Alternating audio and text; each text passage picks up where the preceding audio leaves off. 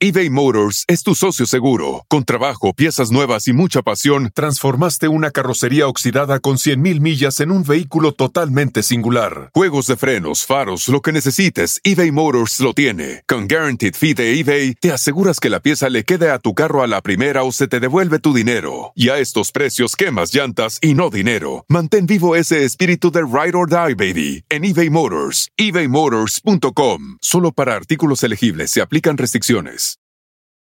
Algunos les gusta hacer limpieza profunda cada sábado por la mañana.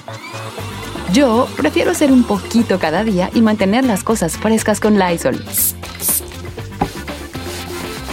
El limpiador desinfectante Brand New Day de Lysol limpia y elimina el 99.9% de virus y bacterias. Y puedes usarlo en superficies duras y no porosas de tu hogar con una fragancia que lleva a tus sentidos a un paraíso tropical.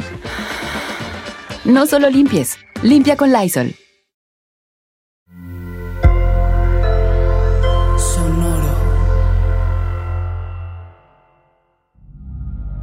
Oye, ¿cuál es tu película de terror favorita? ¿Tienes una favorita? Sí, tengo... Hay una película que cuando salió me dio muchísimo miedo, se llama El Aro, que de hecho Ah, es claro. una es original japonesa y después hicieron el remake en Estados Unidos y no manches lo que me pasó con la película del Aro. ¿Qué?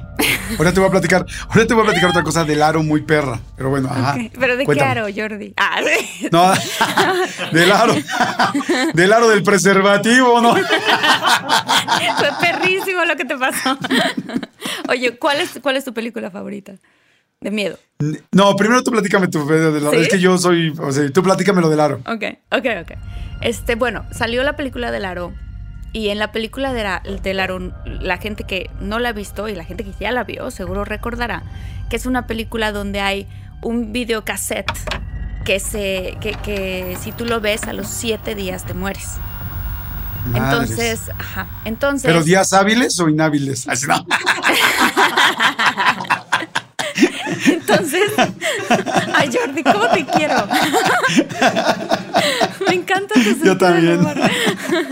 Este, bueno, el chiste es que metes el videocassette y entonces ves un video y el video es súper bizarro y súper grotesco. Y, y en, en un momento en el video, este, hay, un, hay una especie como de pozo y del pozo sale una niña con pelo muy, muy, muy largo y con los dedos primero se agarra de las piedras y luego se asoma y empieza a caminar así. Ay, odio ¿no? cuando, cuando caminas así, tú en el video, la gente que lo está, que, que lo vea en YouTube te va a ver. Es que eh, como eres es muy buena actriz, se ve perro. Pues sí, soy actriz, pero hace cuenta que tiene el pelo así y entonces camina así. ¡Ah! ¡Te ves fea!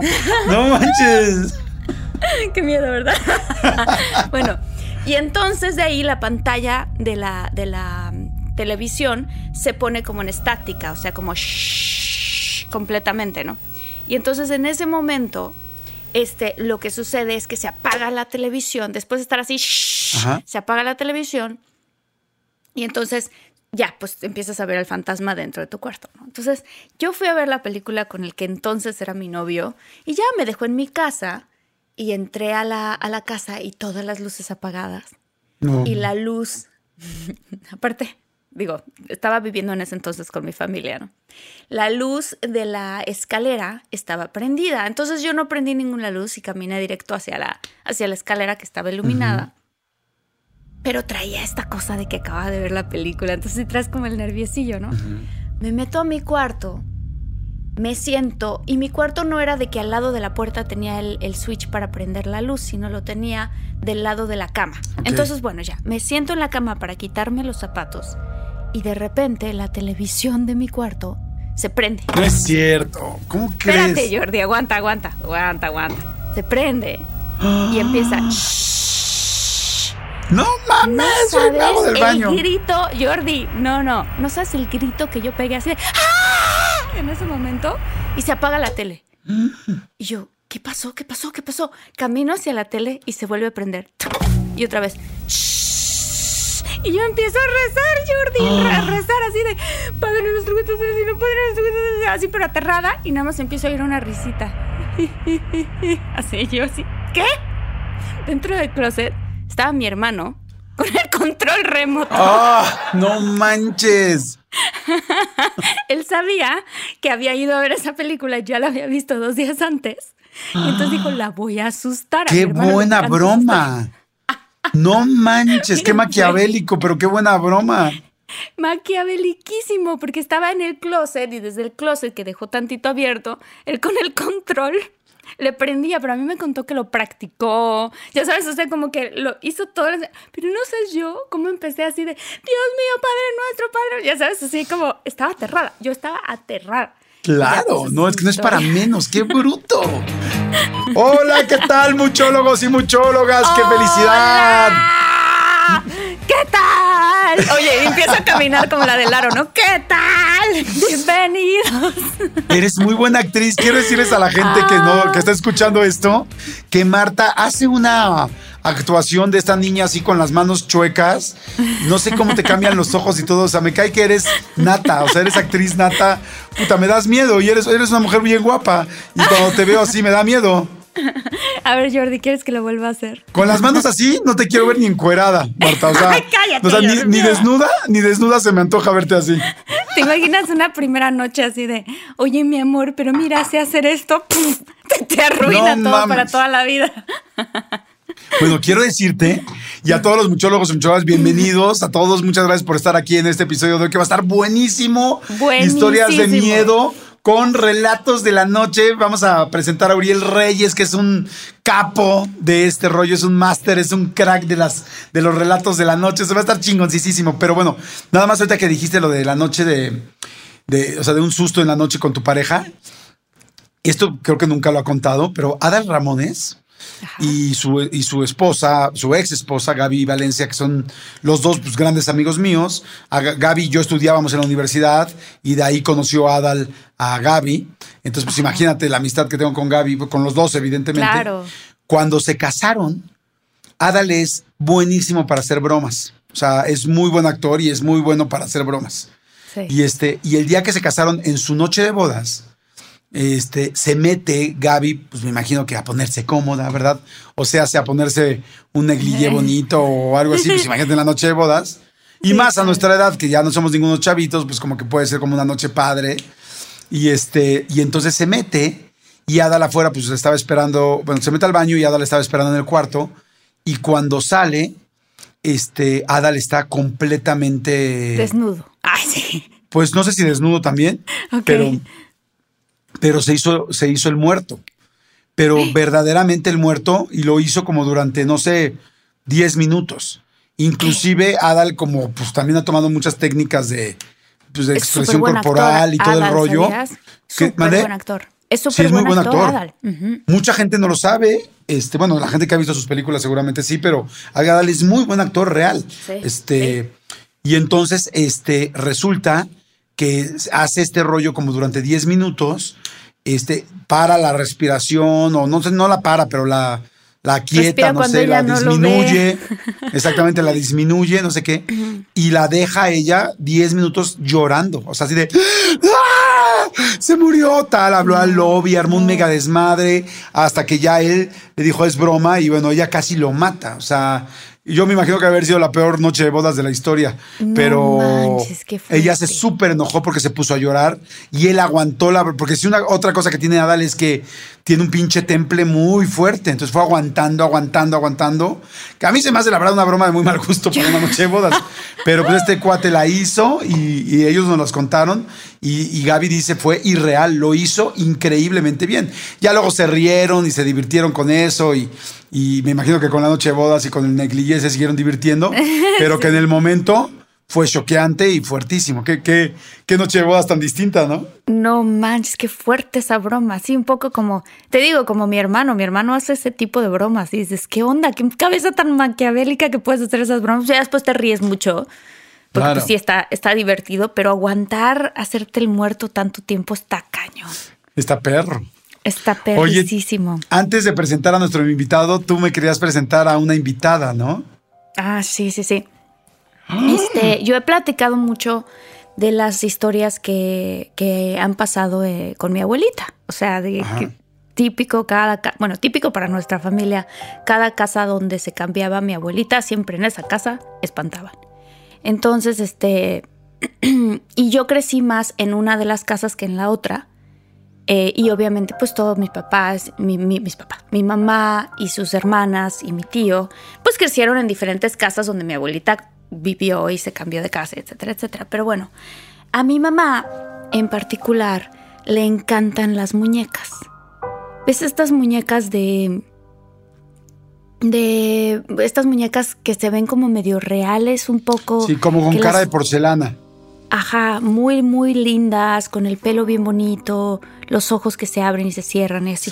Bueno, este, durante un tiempo, cuando nosotros vivimos con mi abuelita, mi mamá estaba viviendo ahí y entonces ella empezó a expandir su colección de muñecas. Total que una noche se nos ocurre eh, cambiarle la ropita, porque estas muñecas tú hasta les puedes comprar la ropa, les puedes cambiar muchas cosas. Cambiarle la ropita y entonces hacerle un peinado a la muñeca. Ay, no manches, qué creepy. Yo nada más de pensar de vamos a cambiarle la ropita y vamos a hacerle un peinado, ya, ya de ahí ya me malviajo. Ya sé, sí está creepy, la verdad está creepy, pero en ese entonces que estábamos de vacaciones teníamos una primita mía que estaba chiquita. Entonces pues mi mamá jugando con, con la primita chiquita, con las muñecas y todo el rollo. Total que, que bueno, las muñecas este, las tenía mi mamá en una parte de arriba de un closet muy, muy altos. Ella siempre las ha puesto en la parte de arriba como, como si fuera de adorno. De, hecho, aquí en su casa, que es donde estoy ahorita yo grabando este podcast, ahí es donde están acomodadas encima de un librero muy alto sus muñecas. Bueno, pero igual de esa forma las tenía ella. El chiste es que este, esa noche la habíamos peinado a la muñeca, la habíamos acomodado, la habíamos todo. Y al otro día en la mañana, Jordi, la muñeca estaba tirada y las trenzas que le habíamos hecho estaban completamente deshechas. Y nosotros dijimos, ¿quién? ¿En qué, o sea, ¿en qué momento y quién hizo esto? O sea, al otro día, ¿quién le, ¿quién le cambió? O sea, ¿cómo, cómo pasó esto, no? Oye, y dime una cosa, ¿y no podría haber sido que, que, que no les hubieran amarrado bien las trenzas y que se soltaran? No, porque las poníamos con una liga al final, entonces, pero como por si las dudas, dijimos, vamos a volverlo a hacer, a ver qué pasa y ahora esta vez, no, sí, porque acuérdate que la casa estaba embrujada. Entonces, ahora esta vez las vamos a acomodar y nos vamos a fijar muy bien cómo ponemos a las muñecas. Mm. Y al otro día, Jordi, otra vez esa muñeca con el pelo completamente deshecho y las manitas, en vez de tenerlas de una manera, las tenía ya de otra forma. ¿Sabes? No Entonces ahí fue donde empezamos así, mi hermano, mi hermano, mi hermana, mi mamá, este, y yo dijimos, ¿qué está, o sea, qué está, o sea, qué miedo que está pasando con la muñeca? O sea, porque además todas las demás igual, pero esa en específico, mm. movida. Yo veo que una muñeca se movió. Una cosa es que se mueva o que se caiga, pero que se deshaga las trenzas. porque me imagino que después cuando se las volvieron a hacer, la amarraron bien. La amarramos bien, estaban deshechas las ligas, este, la, la bandita con la que las amarras así a un lado, las manitas desacomodadas de otra manera. Y entonces son te, quiero enseñar la muñeca. ¡No! No, no, espérate, espérate, ¿Ahí la tienes? Espérame, no, no me la enseñes, no me la enseñes. ¿Ahí la tienes ahorita? Sí, sí la tengo, sí. La enseño al final del programa si quieres. No, no. No, sí, enséñala, pero. A ver, para la gente, para la gente que está, que, que está en, Spotify o en cualquier plataforma, tienen que ir a ver esto a YouTube. O sea, tienen que ver esto en YouTube porque solo así van a poder ver. No, no, sí enséñamela de una vez. No, para que se me olvide para el final. La verdad es una muñeca muy, es una muñeca muy linda, pero lo que está extraño te Ay, sí, no, de, pendejo le digo que está fea, o sea, no No, pero mira, Jordi, te digo algo muy extraño, o sea, ahora que viven mis papás acá, no ha pasado nada con esta muñeca, o sea, te digo que era el lugar donde estaba eh, la muñeca, o sea, en esa casa, porque después, pues obviamente con el misterio de la muñeca, mi mamá hay que bendecirla a la muñeca, ¿no? Porque pues algo está jugando con la muñeca, un, un poco como la película de Annabelle, que es un algo que, que juega con la muñeca que se mete. se manifiesta otra vez, ajá, que se mete. Entonces, sí, porque tengo que la tires, a, verla. Realmente es una muñeca muy, muy bonita. Oye, que sacó un monstruo así horrendo. Oye, estoy así, o sea, estoy... A ver. Te la voy a enseñar, mira. Oye, güey, sentí raro. ¿Sentiste feo? Sí está, Aquí la voy sí a está este bonita. M- Está muy bonita. Súper, súper bonita. Con sus pestañas, este, o sea, los ojos, la verdad se ve muy realista, pero mira, tiene el pelo muy, muy largo. Y te digo, le hicimos nosotros las trenzas y completamente al otro día amanecía sin las trenzas y las manitas acomodadas diferente. Entonces, Mm. nunca supimos, ve aquí está. A ver, se las voy a describir para la gente que le está escuchando. Sí. Está, se ve muy bonita. O sea, si se ve una muñeca, no se ve como una muñeca Anabel o como un muñeco de estos No. de Toy Story, del Toy No, Story para nada. 5, 6, 7, ya no sé de cuál. La que, o sea, no se ve como en ventríloco, ¿no? Como esos muñecos que tienen la quijada afilada. Sino se ve una muñequita bonita. La verdad sí está muy bonita, porque hay más viejas, este. Muy bonita. Ya quedando bien yo Sí. con la muñeca, ¿no? Preciosa, ¿no? Oye, Eso sí pero. que no me este, persiga la muñeca Qué pavor. No, porque además Sí. dices, te pasa eso con una muñeca y ni modo que la.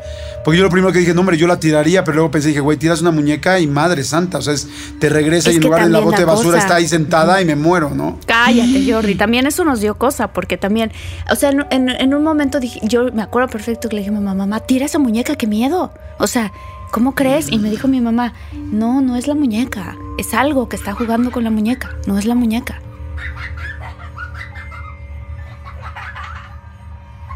Qué cañón, Martita. Qué... Es que tú tienes unas historias muy, muy fuertes y alguien más que tiene unas historias increíbles y que no saben qué gusto me daba que hoy lo presentemos y poder platicar con él y poder convivir con él, este, porque es creador de contenido, es productor, es conductor, también su podcast le está yendo increíble, bueno, su canal de YouTube es una locura, este, porque lo hace muy bien, porque cuenta estos relatos de la noche de una manera impresionante y que la verdad me, pues nos da mucho gusto presentarlo porque ya han visto que tenemos diferentes invitados en el programa. Mi querida Martita, con nosotros en el episodio de hoy de este podcast de Todo un Mucho. ¡Qué felicidad! Uriel Reyes. ¡Bravo! ¡Eh! Hola, hola. ¡Bravo, Uriel! ¿Cómo estás, Hola. Uriel? Hola, este, quiero saludarlos, pero especialmente quiero saludar a la muñeca que es muy bonita. De verdad. Bellísima. Gracias, Uriel. Sí, así todo el Y mundo que quiere tiene su pelo muy lacio, muy Sí, bonito. bonito pelo, todo. Qué gusto estar con ustedes, de verdad. Dios. Gracias, Igualmente, Uriel. Uriel, Igualmente. ¿cómo estás? Pues bien, aquí esperando para contarles algunas historias. De hecho, creo que parte de lo contradictorio tal vez de mi canal es que yo soy escéptico, porque nunca me ha pasado nada, pero estoy eh, abierto a que existen muchas cosas que no podemos explicar. Entonces, experiencias mías, tengo como una que podría decir que, me causó mucho miedo, pero bueno, de, la- de las que la gente me manda, tengo cientas cada día para contar. Wow. Aquí nos pasa lo mismo con Marta y conmigo. Sí. Yo también me han pasado realmente pocas cosas porque soy muy miedoso, pero sí me han pasado algo. Más bien yo conozco más gente que, que investiga, que trabaja o que ve esto. Y al contrario, y Marta, Marta sí es parte de todo esto, ¿no, Marta? Sí, a mí me han pasado muchísimas cosas, Uriel, este, porque, bueno, en nuestra familia tenemos la teoría y, y la información también. Mi abuelita podía tener, era de estas personas que nace con ese talento de poder ver a la gente que ya se murió. Y entonces ella eh, durante muchos años le rezaba a las ánimas del purgatorio, que es lo que mi abuelita hacía.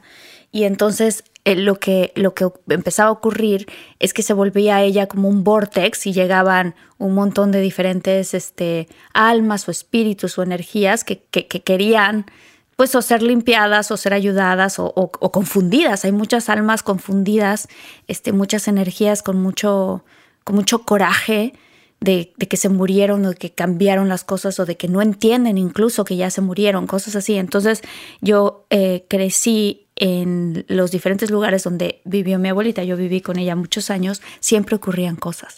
Y no solamente a mí, sino a toda nuestra familia. Todos en nuestra familia tenemos no una, sino muchas historias de lo que nos iba pasando alrededor de la casa de mi abuelita. Oye, pero eso tiene muchísimo sentido. Digo, eh, nosotros como escépticos es que simplemente creo yo que tal vez no tenemos la sensibilidad para ver cosas distintas.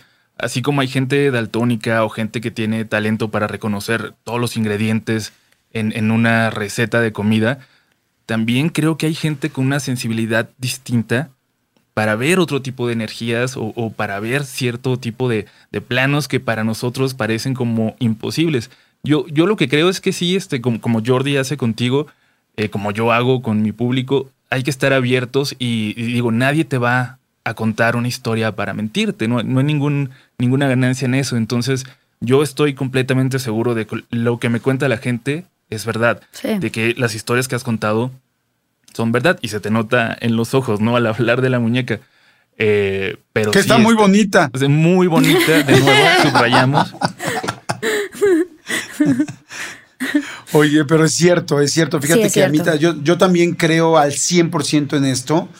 Yo creo que yo no tengo esa sensibilidad, mi querido Uriel y Marta, porque soy muy miedoso. O sea, a mí me da mucho miedo que pasen esto, pero yo lo he platicado varias veces, inclusive aquí en el podcast. Mi hermana también tiene ese, pues ese sexto sentido, por eso súper abierto a tal grado que se ha dedicado a eso, que, se, que durante mucho tiempo se dedicó a contactar a gente que ya falleció. Y mis amigos, de repente me hablaba mi hermana y me decía, oye, tienes un amigo que le pasó esto, que tal, que su papá murió, que tenía problemas con alcohol.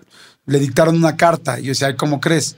Y, este, y cuando se lo llevaba a mi amigo y mi amigo se reía al principio, todos mis amigos terminaban llorando. O sea, todos, todos, todos, todos, es que esto solamente lo sabía él, esto tal. Y mi hermana, la verdad es que también desde muy chica ha visto a gente, y yo le digo, de repente sientes a alguien al lado de tu cama, me dice, sí, de repente siento a alguien al lado de mi cama, inclusive mi hermana durante una época de su vida trató de cerrar esa sensibilidad porque le era muy desgastante, al final no pudo porque te siguen buscando, ¿no? O sea, este asunto, por ejemplo, de Ghost, de la película Ghost, de, este, Whoopi, del, personaje Whoopi Goldberg, realmente existe. O sea, la gente que es muy sensible, las personas del otro, de otro plano, buscan a estas personas para poderse comunicar a este. No todos, porque no todo el mundo tiene algo que comunicar. Pero yo sí creo al 100%, Uriel, y opino lo que dices tú, como que para qué la gente te va a mentir en algo que, que pues, qué gana, ¿no? Como qué ganancia. Fíjate que eh, hace poquito tuve contacto con una persona que también es así súper sensible, que dice que, que hay espíritus que, la buscan como para darle algún mensaje. Y ella me dijo, sin saber a qué me dedico o, de mi canal de YouTube, de nada, me dijo, tú no crees, pero pronto te va a pasar algo que te va a hacer estar seguro de que esto existe. Mm. Y eh, es, esto ocurrió en un pueblito que se llama Otinapa, muy cerca de Durango como a una hora de Durango, ya metido en la sierra. Y esa noche, precisamente, yo me iba a quedar en una, en una cabaña donde todo mundo que se queda eh, dice que hay algo que les rasca la pared, que los rodea, que no los deja estar en paz. Y esta chica me decía que ahí hay una persona que está cuidando un tesoro. Y esto es algo muy común que se cuente en esa región. Los tesoros que, que guardaba la gente durante la revolución para que no se los robaran, que se quedaron hasta ahora por ahí y que hay alguien cuidando este, este tesoro. Y ahí habitaba una señora, ya muy, muy viejecita, y a ella los hijos le construyeron una casa aparte porque ya no quería estar ahí. Y ahora vive como a medio kilómetro, pero no quería estar ahí. Y no le decía a nadie, no le explicaba por qué. Y esta chica se queda en esta casa una noche y dice que se le aparece un señor en sus sueños, porque así los ve ella a través de sus sueños, y que le decía que había un tesoro y que se lo podía dar a ella, porque a la viejita que era dueña del lugar no le hacía caso, y él le hablaba y le hablaba, y la señora nunca le hacía caso, lo ignoraba. Entonces, ella va con la viejita y le dice, oiga, me dormí en su casa, se me apareció esto en mis sueños, y me dijo que hay algo y que le habla a usted y que usted no lo quiere. Y la viejita le dice, ¿verdad que yo no estoy loca? ¿Verdad que sí me habla? O sea, todos estos años mm. ella lo estuvo escuchando, pero no le decía a nadie por el temor de que pensaran que, ya estaba, loquita o algo así. Pero en realidad había algo. Y me tocó dormir ahí.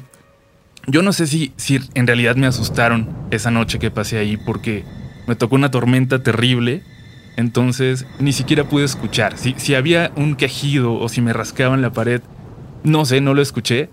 Pero esa noche de verdad sentí, sentí mucho miedo. Sentí que estaba a punto de, creer y, digo, me hubiera cambiado hasta la forma de narrar los, los relatos de la gente, yo creo.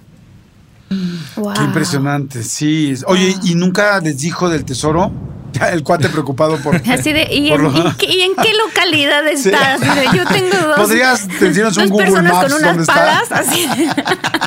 Oye, ¿nunca le dijo del, dinero Uriel?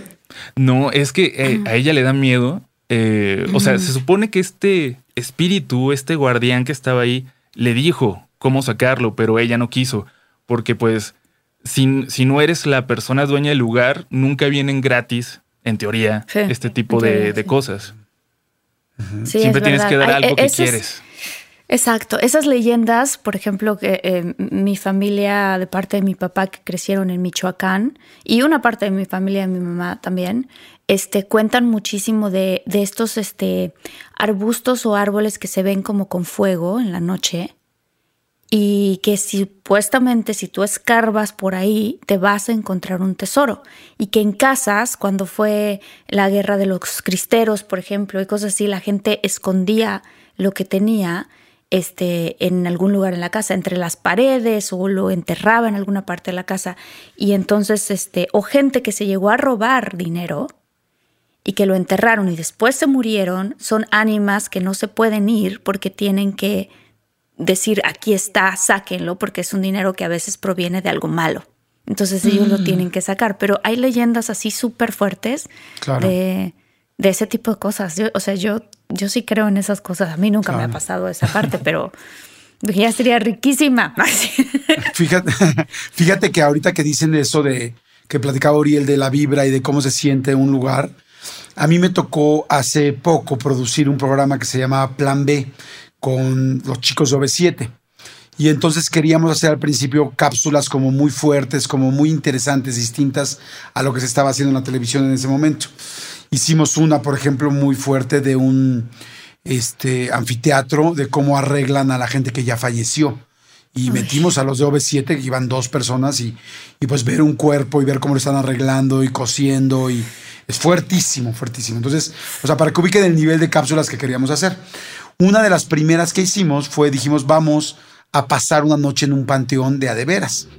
Y, me refiero a adeveras, no de, no, o sea, evidentemente vamos a pasar la noche, sino más bien un panteón de los más grandes. Y llegamos al Panteón de Dolores. El Panteón de Dolores está aquí en la Ciudad de México, subiendo por Avenida Constituyentes. Yo no lo conocía. La gente que nos ayudó con el scouting a buscar una locación nos dijo este lugar. El Panteón de Dolores, que está aquí en la Ciudad de México, es el panteón más grande de Latinoamérica. O sea, de México para abajo no hay un panteón más grande en toda América Latina, no en Brasil, no en Argentina, no en la Patagonia, no en ningún lado. Este panteón está impactante, impactante. O sea, para que me ubiquen, tiene adentro como nueve o diez panteones adentro del panteón. O sea, dentro del panteón hay otras zonas de panteones que hicieron adentro. Y entonces nosotros llevamos ahí a Mariana Ochoa, y a Ari Boroboy porque Ari es más miedosón. Entonces dijimos, pues Ari nos va a funcionar muy bien para poder hacer la cápsula. Y para serles sincero, pues como que dijimos, vamos a hacerlos caminar por diferentes partes y vamos a hacerlos que, que vayan pasando, pero vamos a llevarlos a un lugar que esté muy cañón. Entonces preguntamos, oigan, ¿cuál es el lugar que está más fuerte de energía aquí? Y entonces nos dicen, el, hay dos muy fuertes. Eh, dicen, todos los lugares tienen cosas fuertes, pero dos fuertísimos este, dije, donde sí pudiera llegar a pasar algo. Y nos dicen, uno es la fosa común, porque la fosa común de la Ciudad de México, no sé si sea la única, pero de las más fuertes o las más importantes, está en ese panteón. Todos sabemos, bueno, mucha gente sabemos, que las fosas comunes son la gente que no es reclamada, que, que muere en la calle o que muere en un atropellada o en un accidente y nadie la reclama y después de cierto tiempo, no sé cuánto, nadie va a buscarla a los anfiteatros o bueno, a estos lugares, a las morgues, entonces los llevan ahí y ahí los entierran junto con muchas otras personas que nadie reclamó. Y, pues imagínense la cantidad de gente que hay. De hecho, ese día entrevistaron ellos a las personas que entierran en la, en la fosa común. dijeron, e, está la fosa común y está el cementerio de los eh, panaderos que los panaderos es de los más viejos, tiene 300 años o 200 y cacho años ese cementerio. Ahí es muy difícil que no veas algo. Entonces pues ahí hay que meternos. Bueno, llevamos grúa, tal, voy a hacer una filmación de película, pero estaba tan fuerte la situación que yo decidí, junto con Manolo Fernández, que los dos éramos productores del programa, llevar a una ambulancia por si alguien le daba ah. un ataque o algo, inmediatamente poderlo sacar, porque literal no sabíamos lo que iba a pasar. para no hacerles largo el cuento, hubo un momento en la tarde cuando estábamos colocando cámaras y todo, que ya estábamos solos en el cementerio, que empezamos a caminar tres o cuatro personas de la producción que veníamos y de repente en un lugar donde llegamos cerca del de Panaderos, entramos al de Panaderos, o sea, pero no era posible, o sea, dabas cuatro pasos y entrabas al de Panaderos y había un frío impresionante. Ya ves que dicen que cuando hay, cuando hay gente, cuando hay entes, sientes el frío, o sea, pero era, no era posible, o sea, venías caminando normal, entrabas y era ¡guau! un pinche frío horrendo, te salías y no lo sentías, entrabas y otra vez lo sentías. Y en la no, bueno, llegó un momento donde íbamos caminando, tuvimos que correr todos de la energía tan cabrona que sentimos todos atrás, todos adultos, ¿eh? Te estoy diciendo que fue hace nada, hace seis años, siete años. Corrimos de que sentíamos atrás algo que estaba al ladito de nosotros y por más que corríamos sentíamos que seguía atrás, o sea, como si viniera pegado a tu nuca. Y ya en la noche cuando grabamos, veíamos cosas que brillaban en todo el cementerio mientras ellos caminaban con la cámara. Hubo un momento donde les dije, caminen solos con la cámara nada más, porque como éramos mucho crew alrededor, se sentían más seguros y lo que queríamos era registrar su miedo. Que caminen solo con la cámara. Bueno, pues dicen que vieron, o sea, que empezaron a sentir tan cañón el frío, lo mismo cuando entraron a ese cementerio, que sintieron tanto, que digo, no sé si esté bien que lo diga o no, pero Ari, Ari Boroboy se hizo pipí.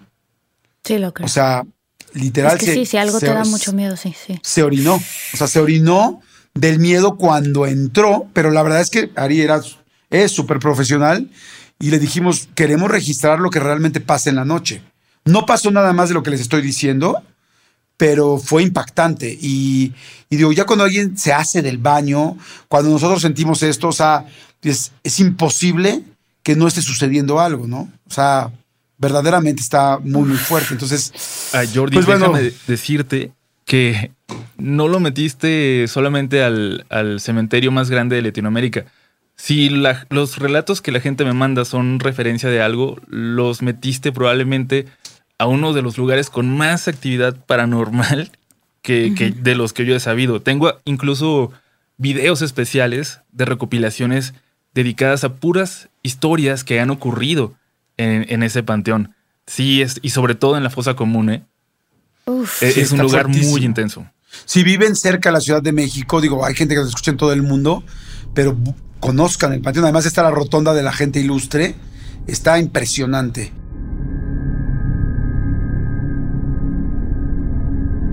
Oye, Uriel, debes de tener muchas historias y hoy queremos Sí. que nos cuentes porque...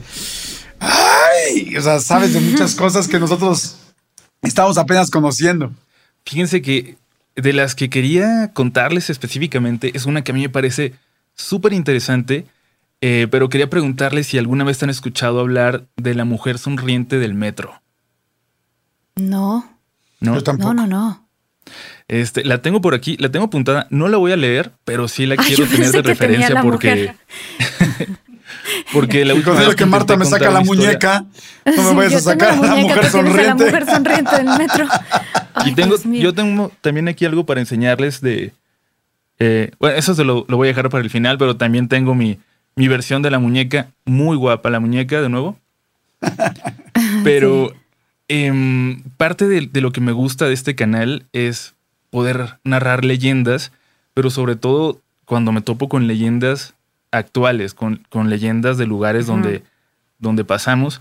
Y esta historia que les voy a contar, mm, no sé si tenga algo de paranormal o no. Es muy extraña, es muy extraña, y ya ustedes decidirán, pero también parte de, de lo interesante es todo lo que llegó después de que publiqué esta historia. Em, empieza con, con un chico que llega a vivir a Ciudad de México, si no mal recuerdo, como en 2010, y a los meses lo viene a visitar una amiga.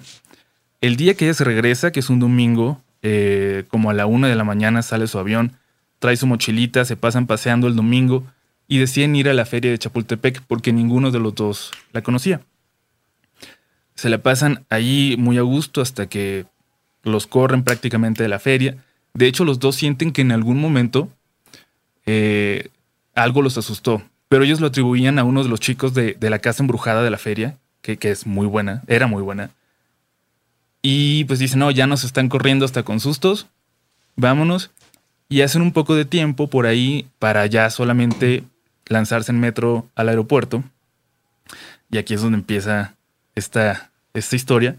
Llegan a la estación Constituyentes, me parece. Ajá, constituyentes.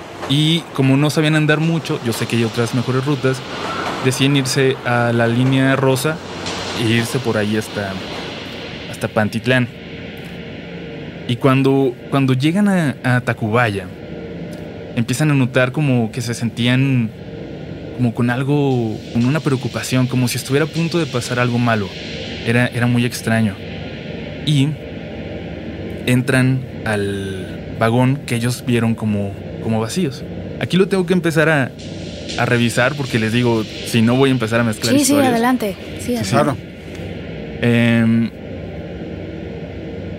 piensan que, que el vagón está vacío y entran y siguen platicando y de repente el chico voltea hasta el otro extremo del vagón y ve a una mujer nada más mirándolos pero con una sonrisa de oreja a oreja.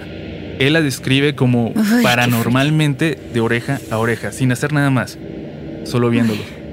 Entonces él le, le da como cosita, voltea al Ah, piso sí. nada más. Y la chica la, la saludó. Le dijo buenas noches. Y la señora no, no contestó. Eh, llegan a la siguiente estación. Y de reojo ven cómo se levanta despacio la señora. Y se sale del vagón. Se pone en marcha el tren y se empiezan a. Pues hasta reír de los nervios, ¿no? De, de algo tan raro que acababan de ver.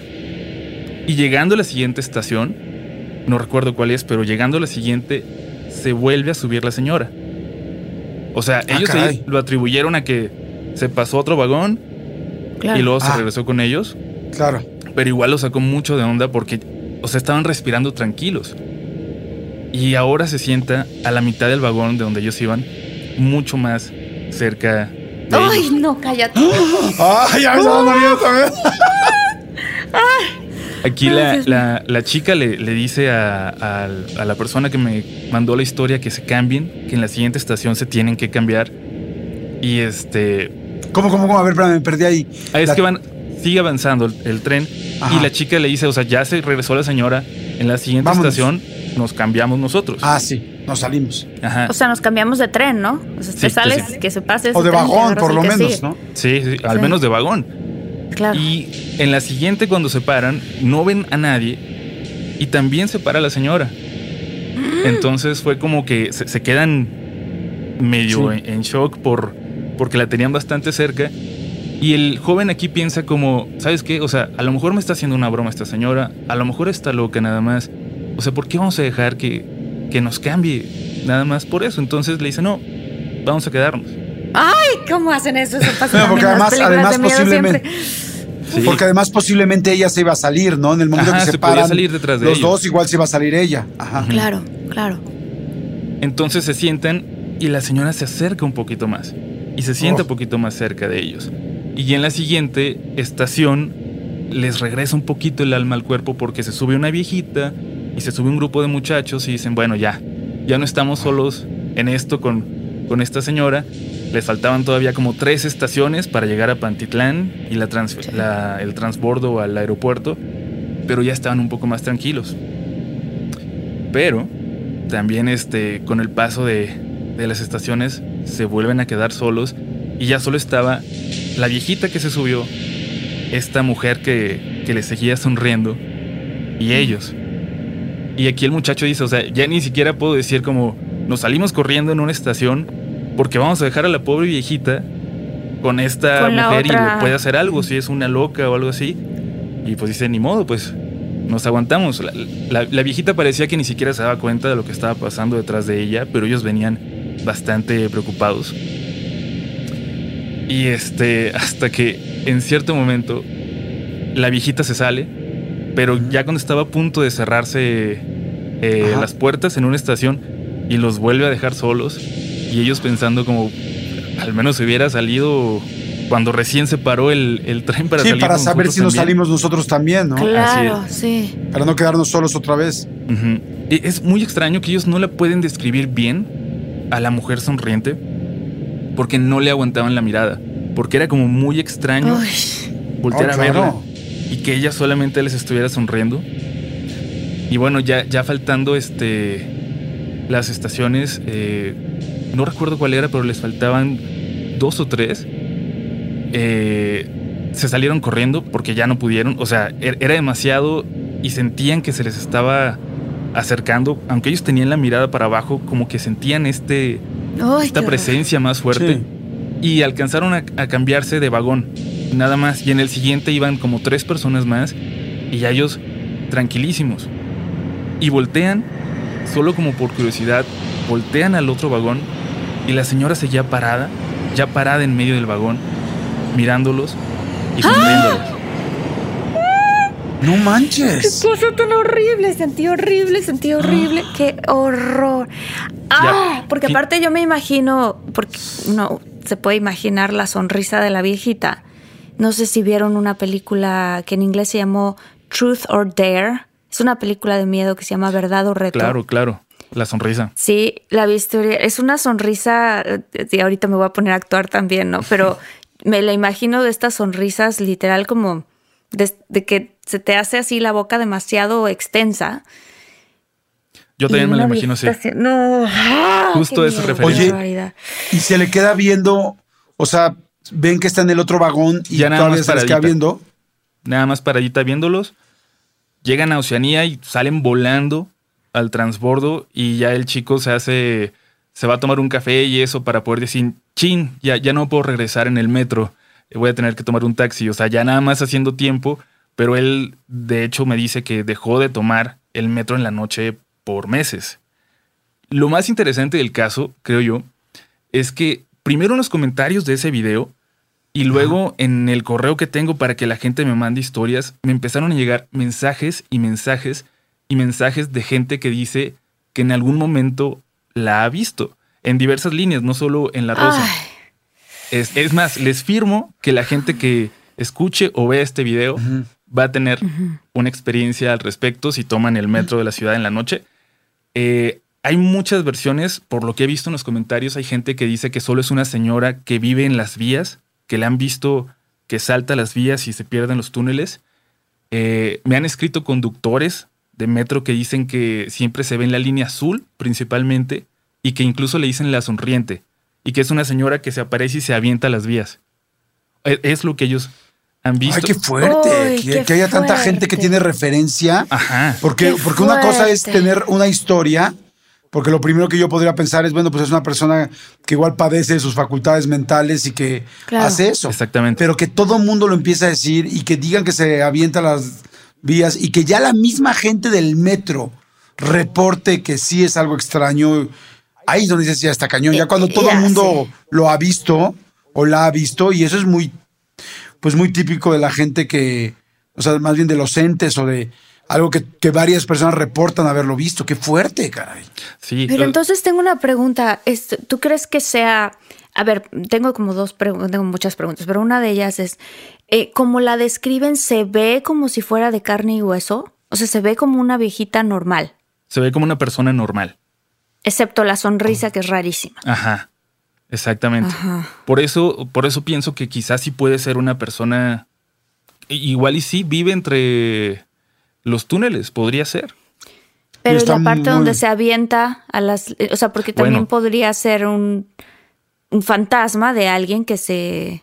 Pues que se suicidó en el, en Pues el sí, metro. claro. Que pasa sea- muchísimo, muchísimo, me dicen. Que, que hay muchos casos que no se reportan, pero que lamentablemente es mucho más común de lo que sabemos, los de la gente que se lanza a las vías. Oye, pues yo, por lo pronto, o sea, tú imagínate ahorita toda la gente que dices, hoy voy a usar el metro, ¿no? en la noche. En o sea, más, yo me meto a fuerzas donde hay un chorro de gente, o sea, porque que se te aparezca la sonriente, puta, pues te quita la sonrisa a ti, ¿no? Es como, ay, güey. Espérame. Qué o sea, simplemente el hecho de que alguien te aguante la mirada, como dice Uriel, que alguien te esté aguantando la mirada con una sonrisa, dices, te estás burlando, me estás viendo, me vas a hacer algo. O sea, hay, hay tantas incógnitas en medio.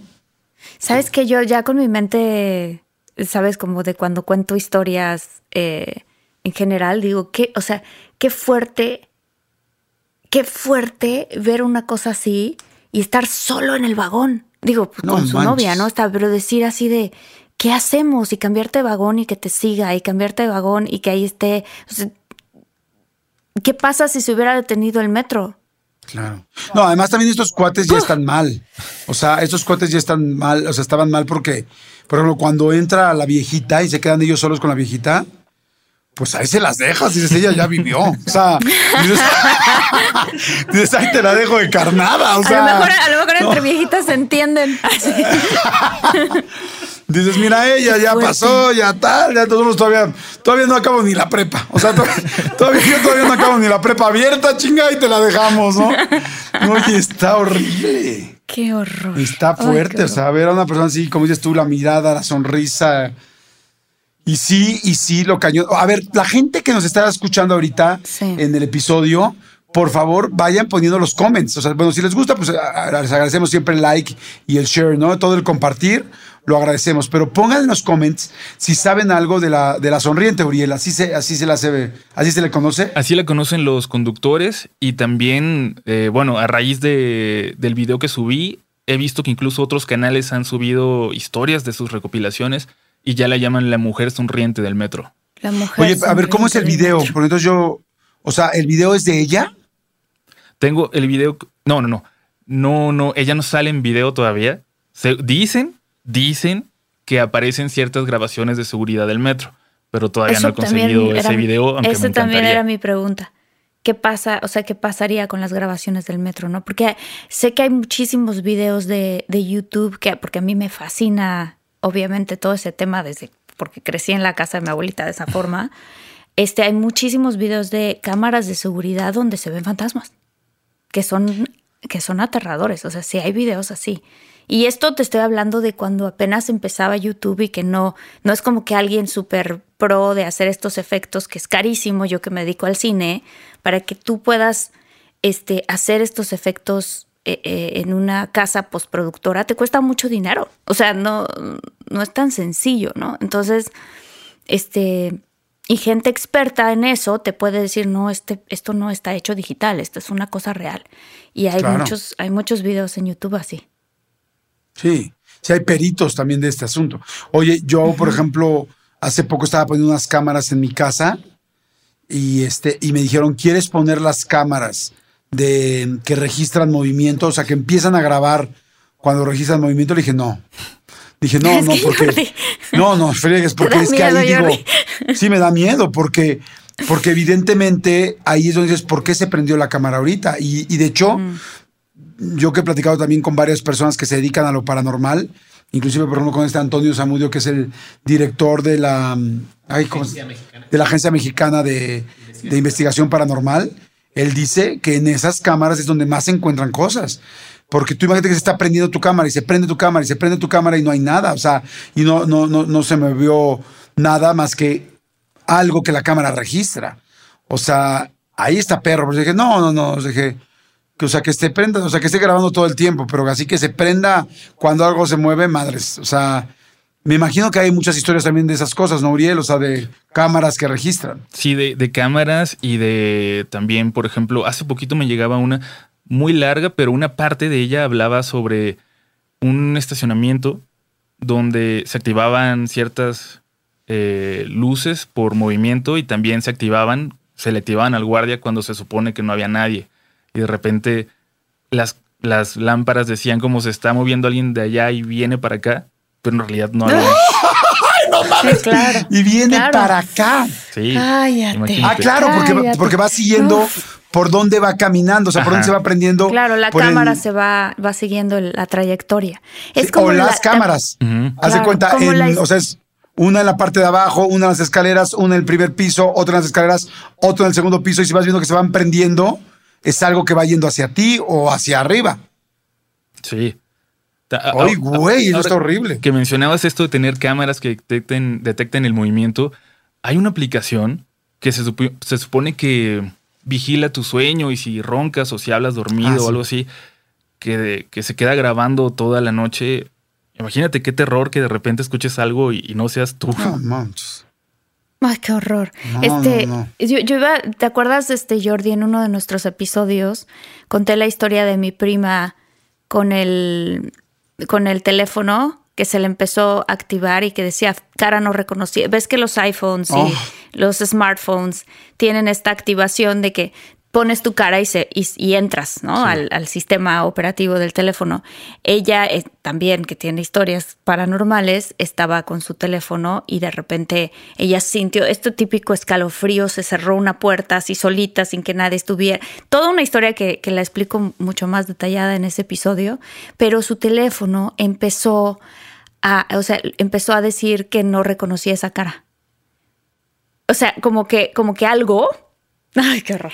Algo se había puesto enfrente del teléfono, o sea, sí, y, y trataba de, de entrar y el teléfono decía que no reconocía esa cara y mi prima, pero salió en ese momento, como decimos en México, por patas, o sea, se echó a carrera, así que es esto. Pero sí, la tecnología también capta esas cosas. ¿no? Oigan, saludos a la gente que está escuchando este podcast en la madrugada, porque luego apenas lo lanzamos y los empiezan a escuchar. Mis respetos, Sí. qué valientes son.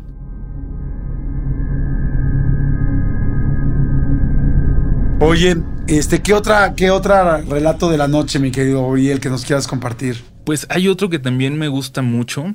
Em, recientemente incluso se hizo viral y lo retomaron otros canales porque eh, apareció una historia que se llamaba El perro que come cereal o algo así. Una como creepypasta y la gente empezó a hacer memes al respecto y todo. Entonces, esta historia que habla de algo, pues un poco similar porque incluye un animal, pero no es, no es un perro comiendo cereal, eh, se hizo viral. O sea, le fue bien cuando la subí, pero ahí como que retomó tracción y la retomaron otros canales, pero me la compartió Isaac López y, y bueno, es acerca de una cabra que ríe por las noches. ¿Una cabra? Así es. Ay, cállate. Y aparte ya ves que las imágenes del diablo se comparan con las de las cabras. Ajá, con los machos. Ay, qué fuerte. Ok. Ok, ¿Cómo esto está esa historia? empieza cuando un grupo de primos de Piedras Negras van a pasar un fin de semana al ranchito de su abuelo sobre la carretera a Acuña. eh, y me, me dicen incluso a la altura de Quejido y todo.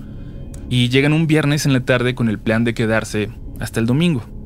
Llegan ese viernes, se montan las casas de campaña, porque a pesar de que el abuelito de este rancho donde iban tiene una casa grande para todos, ellos querían pasar pues un fin de semana en la naturaleza. Ajá. Entonces ponen sus casas de campaña y Isaac, el chico que me comparte la historia, se va a buscar leña con, con otro de sus primos, del grupo de primos que iban, y se encuentran en la parte de atrás de este rancho, en una brecha que hay hacia el río, unas figuritas, como una cruz hecha con ramas, agarra- amarrada con un, con un alambre. Y mientras buscan leña encuentran otras figuritas, ah, incluso como de monitos, hechos con ramitas.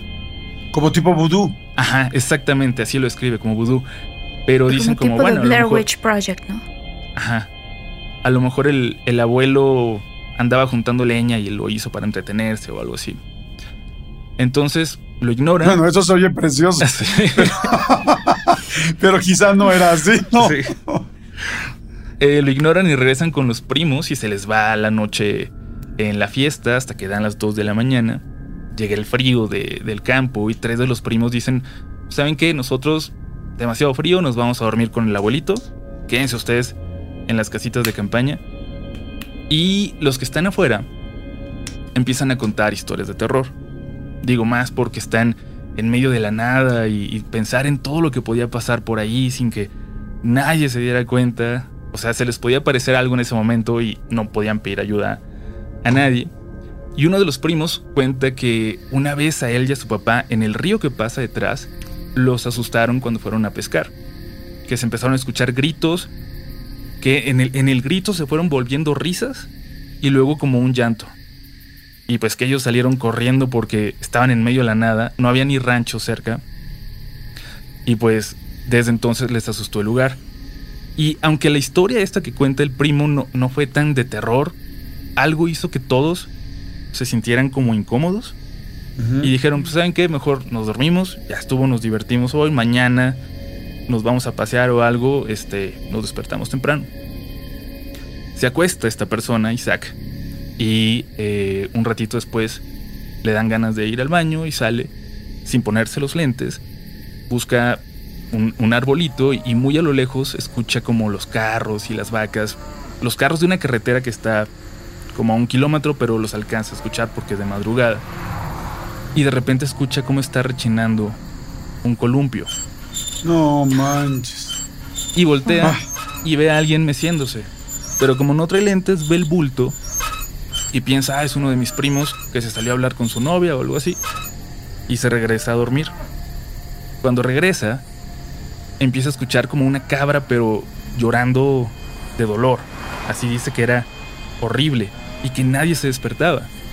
Entonces se levanta él, sale y ve a una cabra parada justo donde él acababa de hacer del baño, justo en el árbol, y empieza a caminar hacia, hacia la parte de los columpios. Pero dice que a la mitad, Ah, espérame, espérame. Sí había columpios entonces. sí, se había columpios. Sí había unos columpios. Había unos columpios. Y va Y caminando la la cabra, cabra empezó a caminar hacia, ¿Hacia los allá? columpios. y dice que antes de llegar se para en dos patas y sigue caminando en dos patas. ¡No mames! ¡No manches! ¡Qué horrible imagen! ¡Qué bruto! Así, entonces él, eh, eh, digo, ya en shock, sale corriendo hacia su primo, el que estaba en la casita con él, lo saca, le dice, güey, tienes que ver lo que está acá afuera. Y, y él lo que quería era convencerse de que no se lo estoy imaginando. Claro. Y no, lo saca y ahora están los dos en shock viendo que hay una cabra en el columpio. O sea, de verdad. ¡Cállate! La cabra era la que se estaba columpiando. Así es. Decían que se veía clarito cómo hasta con las patitas de abajo se balanceaba y, y se sostenía con las de arriba, pero que no los volteó a ver. Eh, pero ellos, ellos sí podían ver todo porque había bu- buena luna ese, ese día, entonces era una noche clara. Pero qué, qué escena tan más horrenda Sí. ver una cabra este, arriba de un columpio y que la otra persona la esté viendo contigo. Porque una cosa, como dices tú, es que tú lo hayas alucinado, porque la sugestión es tremenda. Pero dos Sí, personas que van lo mismo, ahí sí está, ahí no hay duda. Sí, terrible. Digo, hasta uno que no cree en eso escucha la, la descripción de la imagen y sí, no, no evitas que te dé escalofríos. Y más, o sea, dice que de repente brinca la cabra del columpio y se pone a gritar de dolor otra vez. O sea, sonido de cabra, pero como de dolor. Y como brincó hacia donde estaban ellos, ahí él se vomita del miedo. O sea, literal. Se vomitó del, del miedo. El primo corre hacia la casa del abuelito y él corre detrás de él. Y cuando llegan, el abuelito ya estaba en la puerta, viendo hacia ellos y con una escopeta. Y, y, o sea, él llega como a intentar describirle, abuelito, o sea, imagínate lo difícil, hay una cabra en el columpio. Pero el abuelo dice... Meciéndose, sí, sí está perro. y luego, Y el abuelito ¿Y le dice, la había escuchado hablar, pero nunca le había visto caminar en dos patas ni hacer eso que está haciendo ahorita. ¿le había escuchado hablar ¿Cómo a la que la cabra? había escuchado hablar? Es decir, ya había algo bastante extraño ahí. Y este chico solo regresa por los primos que estaban durmiendo en, en una casita de campaña todavía y les dice, el abuelito se puso mal, vámonos todos a la casa. Pero era nada más para, para meterlos Para a todos decirles vámonos ya. sin realmente, explicarles sí, sí, lo sí. que estaba pasando, que además debe ser difícil. Este, y todos se van a dormir excepto los dos que estaban en, en shock todavía por lo que habían visto Adentro de la casa ya. ya dentro de la casa. O sea, ellos Y- en ese momento no le contaron a los demás amigos No, lo que había pasado. No, eso pasó hasta, hasta tiempo después. Pero ellos no podían dormir, entonces salen y en la sala está el abuelito eh, también como, como en shock. Dicen que, que llorando. Y ellos se acercan con él y le dicen, no, abuelito, este, todo va a estar bien, estamos todos, no, no, no pasa nada, o sea, estamos contigo. Y entonces dice el abuelo, la otra noche tocaron a la puerta. Y eso es muy raro porque estamos en el rancho y porque el terreno es muy grande. Me tocaron a la puerta y me dijeron, Pancho, Panchito, ábreme. Y él se quedó congelado porque lo que estaba escuchando ahí era la voz de su esposa que tenía seis años de haber fallecido. Y él lo atribuye a esta, a esta cosa que estaba ahí, cabra. que aparecía tal vez como forma, como forma de cabra. Pero ya e- este chico eh, o sea, se fueron al día siguiente y ya nunca volvió a visitar al abuelo. Ahora el abuelo los visita a la ciudad porque no, no puede ni con la imagen de lo que vio aquella noche. Uf, qué cosa tan fuerte. Qué sí. fuerte. En el momento en Sí, que sí. dijiste lo de la cabra caminando, sí es una imagen muy fuerte. Es O sea, podría parecer chistosa o ridícula y al contrario, es espeluznante, ¿no? No sé, Marta, ¿qué sientes? Ay, espeluznante, yo me la imaginé perfectamente bien. Aparte, lo que decía justo al principio, antes de que él contara la historia de, de- de la cabra, o sea, la- las, las cabras eh, est- están, están relacionadas, dicen, con, pues, con ciertos espíritus demoníacos. Entonces, qué fuerte lo que vivieron. Y además, digo, qué feo, qué fuerte que el abuelito vive allá solo. Sí. ¿No? Qué Uy, Sí, cosa también yo pensé en eso. O sea, está, está fuerte. Y, y luego lo de. Uy. Y pensar que dices, ya había escuchado hablar a la cabra. Si ya simplemente el hecho de escuchar una cabra llorando en la noche, puta, o sea, está horrendo. Yo alguna vez fui, no sé si alguna vez les ha pasado, pero esto es de los peores sonidos que he escuchado en mi vida. Un día una persona de servicio muy linda que trabajaba con nosotros nos hizo favor de invitarnos a su casa, a su pueblito. Fuimos a su casa y entonces la familia nos quiso, literal nos dijeron, les vamos a matar un puerco para que se lo lleven para la Navidad. Ay, No, sí, no sabes. horrible. No, no, no, no sabes. ¿Ha- ¿Has oído cuando mandas Sí, un puerco? claro, por no, no, no. No, yo me tuve que meter al coche, subir el volumen al estéreo. O sea, porque pues, es muy fuerte. Porque además, yo no, no, no quiero ser tan explícito porque pues es muy fuerte con los animales, pero bueno, el sonido es tremendo. No me quiero imaginar llorando a una cabra. O sea, Ay, qué horror. No, pero además Ah. imagínate, o sea, que la cabra, lo que él dijo, ¿no? Que empieza primero llorando y luego se convierte en una risa. Uf, ay, no mames, ay, no, qué horrendo. uf. Ay, oye, pero estoy, es- no, no sé cómo voy a dormir hoy, o sea, lo estoy sintiendo. ¿Tú lo, Sí. ¿Ustedes lo están sintiendo también? O sea, siento escalofrío. ¿Tú también, Uriel? ¿O, Ah, o tú ya estás muy acostumbrado? Eh, me acostumbro, me acostumbro, incluso con, con ciertas cosas, que es de hecho lo que les quería enseñar, porque alguna vez me llegó una historia que hablaba de una ouija que provocó cosas muy, muy intensas. De hecho, aquí cerca en, la colonia Roma se, desarrollaba esta historia. Y al final la chica decía, y, o sea, no quiero tirarla nada más así porque qui- quizás alguien la recoge y dicen que si la destruyes es muy malo, entonces no sé qué hacer con ella. Y le dije, pues yo soy escéptico. Si quieres, pásamela. Y, y por aquí, por aquí está. Espérame, espérame, ¿y ¿no ha ¿Tienes la pasado nada? No. No, a, digo, bueno. a lo mejor pasan cosas, pero como no soy Él no sé, perceptivo no de ellas, esos- no me doy no cuenta. tienes esos canales abiertos, Uriel, pero luego a veces la gente que es más sensible de chiquitos bloquean eso. O sea, lo bloquean y ya no lo sienten, pero realmente son súper sensibles. Y tienes la Ouija ahí Sí, contigo. por aquí Te la está. dio. Cualquier día podemos jugar con ella. Está, está bonita, ¿eh? Es un buen, Uy, buen se ve diseño. perrona. Pero no, no me ha pasado Perra. nada. Es como vieja, ¿no? A ver, ¿la puedes volver a poner? Sí, No, claro. bueno, este capítulo, la, la gente que lo está escuchando eh, en audio lo tiene que ver en, en YouTube sí o sí. Sí, es A para ver en lo- YouTube. Por aquí está. Voy a hablar para que se quede la imagen. Ajá. A ver, hazla un Dice poquito para atrás. Ouija, El Se alcanza a ver. abecedario, yes, no, y abajo los números y goodbye y las y los este cómo se llama el pentagrama, ¿no? Dos pentagramas. Así un es. sol Oye, y una y es- luna. ¿Qué es lo que hay del otro lado? ¿Es de una marca? No. No, no tiene marcas y de hecho tiene un olor muy extraño como a madera, pero muy intenso. Como si tuviera, no sé, algún tipo de, de barniz muy extraño.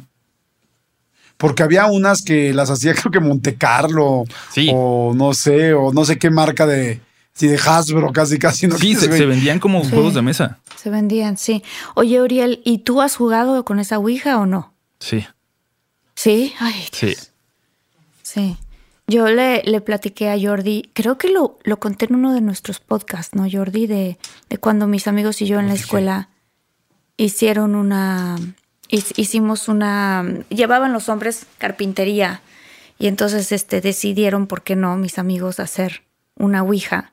Pero nosotros de tontos, la verdad, este, agarramos un alfiler y le pusimos nuestra sangre a la ouija y en casa de mi abuelita, que es donde todas mis historias, la gran mayoría, no todas, pero han ocurrido, se nos ocurrió llevar la ouija y empezarla a jugar. y este y, y- y- no tuvimos una buena experiencia. La verdad, nada buena, nada, nada buena. Y, y de hecho creemos todos que a partir de eso, las cosas que ocurrían en esa casa se intensificaron todavía más.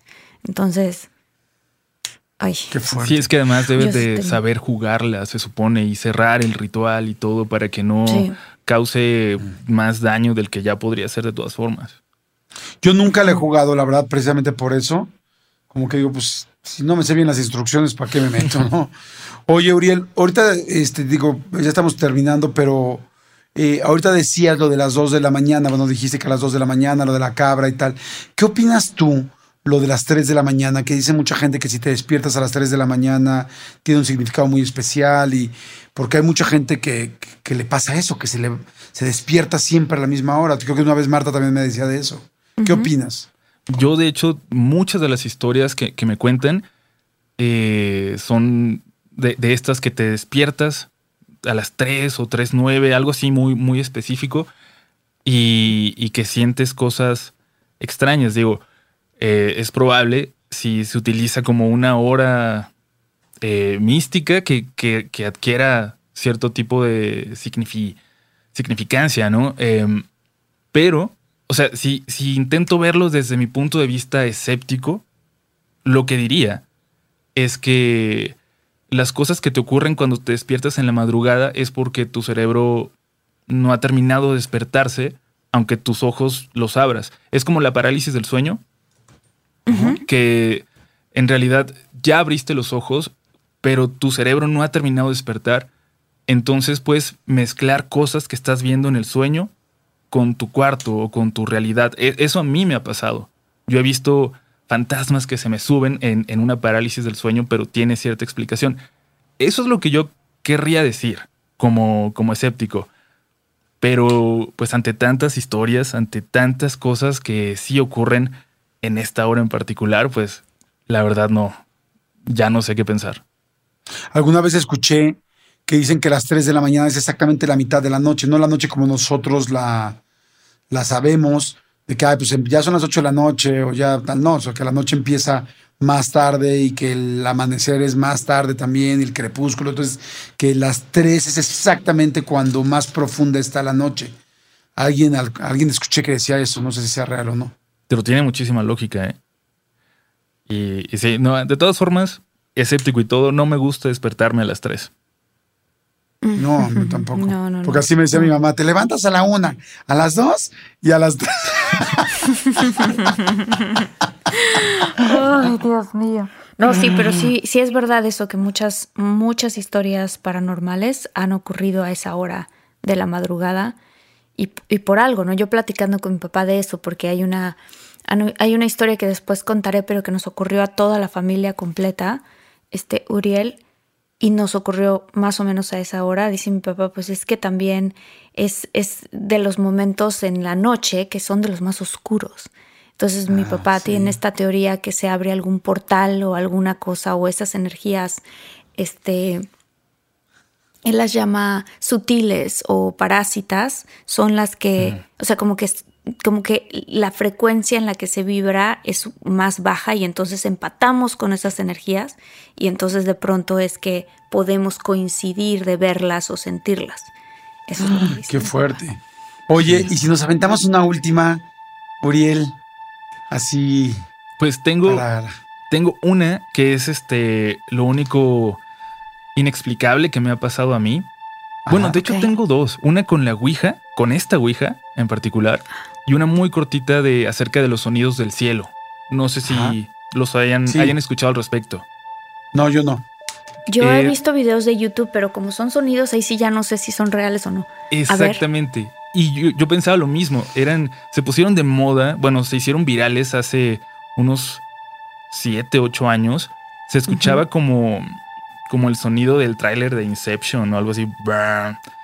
Y había muchos videos de partes eh, alrededor de todo el mundo donde la gente grababa y venían estos sonidos del cielo.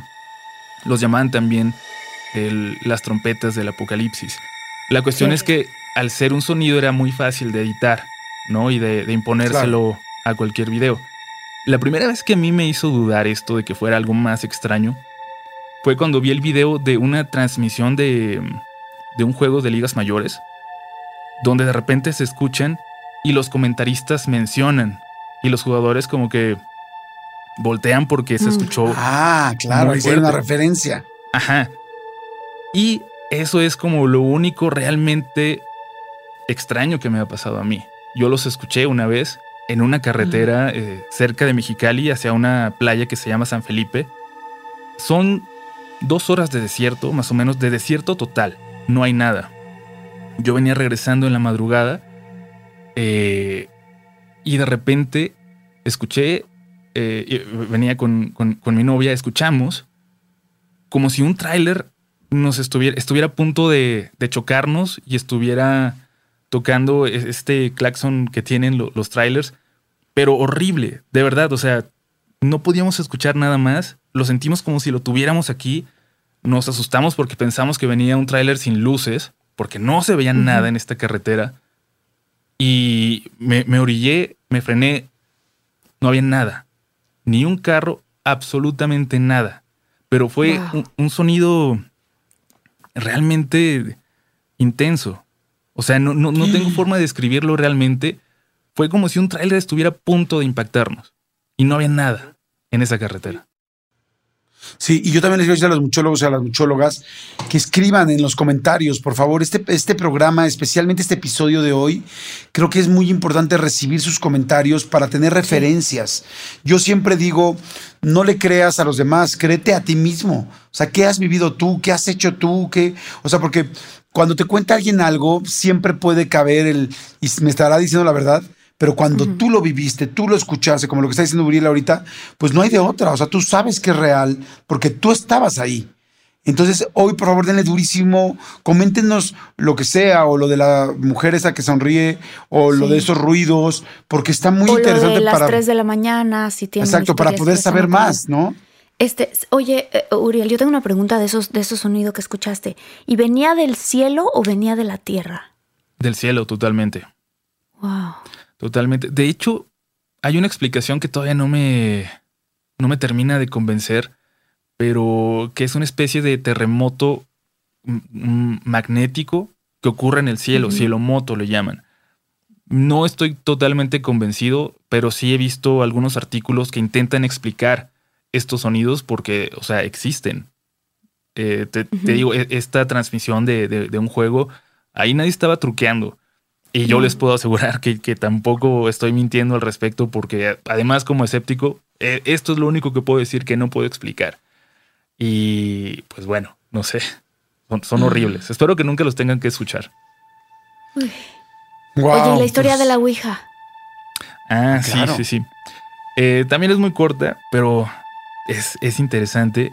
Eh, me la llevé precisamente a jugar con mis excompañeros de oficina, también por aquí en la colonia Roma, en una casa que ya de por sí todo el mundo decía que había una niña y que había un señor. Era una, una, una casona de cuatro pisos eh, reconvertida en oficinas y en cada piso alguien decía que veía algo distinto. Entonces yo dije, pues ha de ser un lugar interesante para jugar a la Ouija. Y lo hicimos y mm, nos empezó a explicar esto con lo que estábamos hablando, qué tantos seres había, quién era cada uno, decía que había uno malo que podía andar por toda la casa, que había una niña que solamente podía estar en la parte de arriba y que cuando alguien escuchaba a la niña abajo, era el ser malo que se hacía pasar por la niña. No manches. no, o sea, pero bueno, yo no me quisiera encontrar a ninguno. No, Ni a la niña arriba, ni el otro abajo, ni al otro haciendo la actuación de la niña. No, no, no manches. había otros dos que decía que no eran malos. Y bueno, dos compañeros decían como, no, la verdad yo le estaba jalando un poquito a la Ouija, no pasa nada, como que sí le empujaba para que dijera eso. Pero en algún momento, ah, de hecho, le empezamos a jugar porque se nos fue la luz y pues bueno, no podemos trabajar, juguemos con la Ouija que tengo aquí desde hace días. Y en algún momento le pregunté, ¿va a volver la luz en los siguientes cinco minutos? Sí, así, lapidario. Me dice que sí. Y no, no les miento. Un minuto después, se prende una impresora que teníamos y se vuelve a apagar. Y se vuelve a ir la luz. Pero, o sea, sí, sí volvió. Claro. Y pues eh, eh, ha de ser una casualidad tremenda, si lo fue. Y si no, pues por ahí tengo otro detallito que me hace pensar que sí, que sí hay otras cosas que no podemos explicar. Oye, no, además las impresoras hacen un ruido horrendo. O sea, no me quiero imaginar en la noche así todo oscuro y de- crack, crack, madre santa. Y más las de inyección de tinta. Así no. Qué fuerte, cara. Cuando quieran se las presto para que la jueguen. No mames, no, no, no hay manera. Ahí, diga, ahí guárdale. Yo sí me animaría, ¿eh? pero, pero me da miedo. O sea, sí me animaría, pero, pero estaría muy interesante grabarlo. Sí. Bueno, si lo grabamos yo también. O sea, si lo, si lo grabamos así para una sesión especial, sí, sí me animaría. Pero, Pero, también da miedo dos- porque lo que decía, o sea, luego uno trae esas energías y mi papá dice, les dice parásitas porque a veces se te pega. Entonces ahí es donde dices, hoy no sé si yo quiero eso cerca de mí. Yo, yo lo hice un tiempo y fue, eso es feo, es feo porque empiezan a pasarte cosas, por lo menos si eres muy sensible, entonces no sé. Ay, no sé. Digo, también Pero sí, dicen bueno. que, que los fantasmas, hay una teoría que no están en las casas, sino cerca de ciertas personas. Entonces es probable que si algo se te pega y lo traes por allá de repente jugando a la Ouija pueda manifestarse de otra forma. Ajá. Ay, Dios mío. Pues mejor lo dejamos en stand-by. Sí, mejor en stand-by y de pronto pues no voy a comer cabrito. Ay, sí. Poco. Ahorita un, un michote de carnero no me lo chingo Un ni por equivocación. La muñeca es preciosa. La muñeca muñeca es es preciosa. aquí está. Mira, mientras estuvo escuchando toda la plática. Este. Qué bueno está, qué, bueno está este episodio. Episodio. Qué buen Sí, episodio. Qué buen episodio. Oye, Uriel, qué interesante. Gracias, gracias por tu tiempo, gracias por estar aquí. Invita, por favor, a todos. Digo, evidentemente vamos a poner todos los links de tus redes y de tu canal y todo, pero gracias por tu tiempo y coméntale un poco a la gente también de a los muchólogos y muchólogas para que se unan a tu canal. Sí, que sean parte de, de la comunidad. Nos gusta que crezca porque así tenemos más historias. En YouTube y en Spotify estamos como Relatos de la Noche y en Instagram y en Twitter nos pueden encontrar como RDLN Oficial. Perfecto. No, muchísimas gracias. A ustedes. Sí, Wow, muchas, qué muchas maravilla. gracias. Oye, y gracias a toda la gente que nos escribe todas las semanas. Ya vamos a hacer, yo sé que es- la tercera vez que les digo, pero ya vamos por nuestro primer evento en Zoom que vamos a hacer para estar con ustedes, para estar pendientes, para estar haciendo más cosas. Y este, Uriel, gracias. ¿Algo que quieras agregar? Nada más agradecerles de nuevo a ustedes, eh, a la muñeca especialmente y, y, pues a ver cuándo jugamos a la Ouija. ¿eh? Órale. Gracias, Oye, estaría, gracias. de verdad estaría muy interesante hacerlo. Sí, Este, grabarlo. Muchísimas gracias, sí, grabarlo. Muchísimas gracias, este, Uriel. Muchas, muchas, muchas gracias. Hagamos otro programa también eh, juntos Sí. y, y coordinemos eso porque estaría súper interesante. Y, y bueno, pues también eh, un saludo muy grande a Eddie Álvarez, que es este súper fan y que pues su cumpleaños es en noviembre. Stephanie Treviño, Brigitte Quintero, Janet Gómez, Manuel González, Soledad Ruiz, Andric Amezcua. Muchos, Ah, muchos Ricardo. saludos. Ricardo Ortiz, saludos, Joana Reyes, Laurita Beltrán, Maite Ortiz, a todos, a todos, a todos los muchólogos y muchólogas, a toda la comunidad, muchas gracias. Este, pues, si les gusta el contenido, compártanlo. Si les gusta, denle like. Y bueno, sobre todo, si creen que a alguien le puede funcionar o gustar o interesar este episodio, pues mándenselos para que lo puedan, para que lo puedan también disfrutar. Gracias, gracias a todos. Y, este, Gracias a Nos todos. escuchamos en la próxima, ¿no? Y celebren las, las épocas. Claro que sí. Ah, Les los recordamos correos. nuestras redes. Nues- Nuestras redes es arroba de todo guion bajo un mucho. Y también si quieren ustedes compartir con nosotros alguna de estas historias o como decía Jordi, si han visto a la mujer sonriente del metro o les han pasado cosas en la madrugada o lo que sea que les haya este, ocurrido, cuéntenos, escríbanos a contacto de todo un mucho arroba gmail.com. y posiblemente, solo posiblemente, estén escuchando ustedes la gestación de la próxima película que va a producir y actuar Marta Gareda, que sea de terror. Solo posiblemente. Sí, sí, que Jordi, estás muy conectado, Jordi. Sí. Vamos a Bueno, hacerlo. Está Gracias. buenísimo. Gracias, Uriel. Gracias, Uriel. Gracias, muchólogos. Muchas, muchas gracias. Gracias, muchólogos. Bye. Let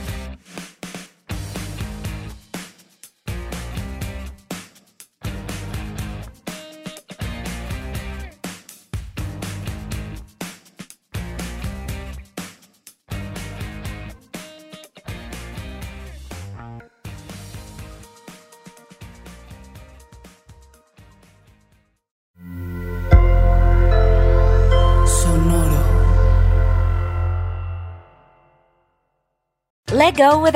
Existen dos tipos de personas en el mundo: los que prefieren un desayuno dulce con frutas, dulce de leche y un jugo de naranja, y los que prefieren un desayuno salado con chorizo, huevos rancheros y un café. Pero sin importar qué tipo de persona eres, hay algo que a todos les va a gustar.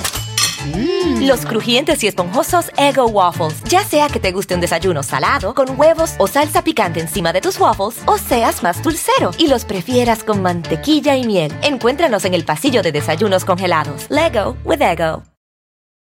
A algunos les gusta hacer limpieza profunda cada sábado por la mañana. Yo prefiero hacer un poquito cada día y mantener las cosas frescas con Lysol. El limpiador desinfectante Brand New Day de Lysol limpia y elimina el 99.9% de virus y bacterias. Y puedes usarlo en superficies duras y no porosas de tu hogar con una fragancia que lleva a tus sentidos a un paraíso tropical. No solo limpies, limpia con Lysol.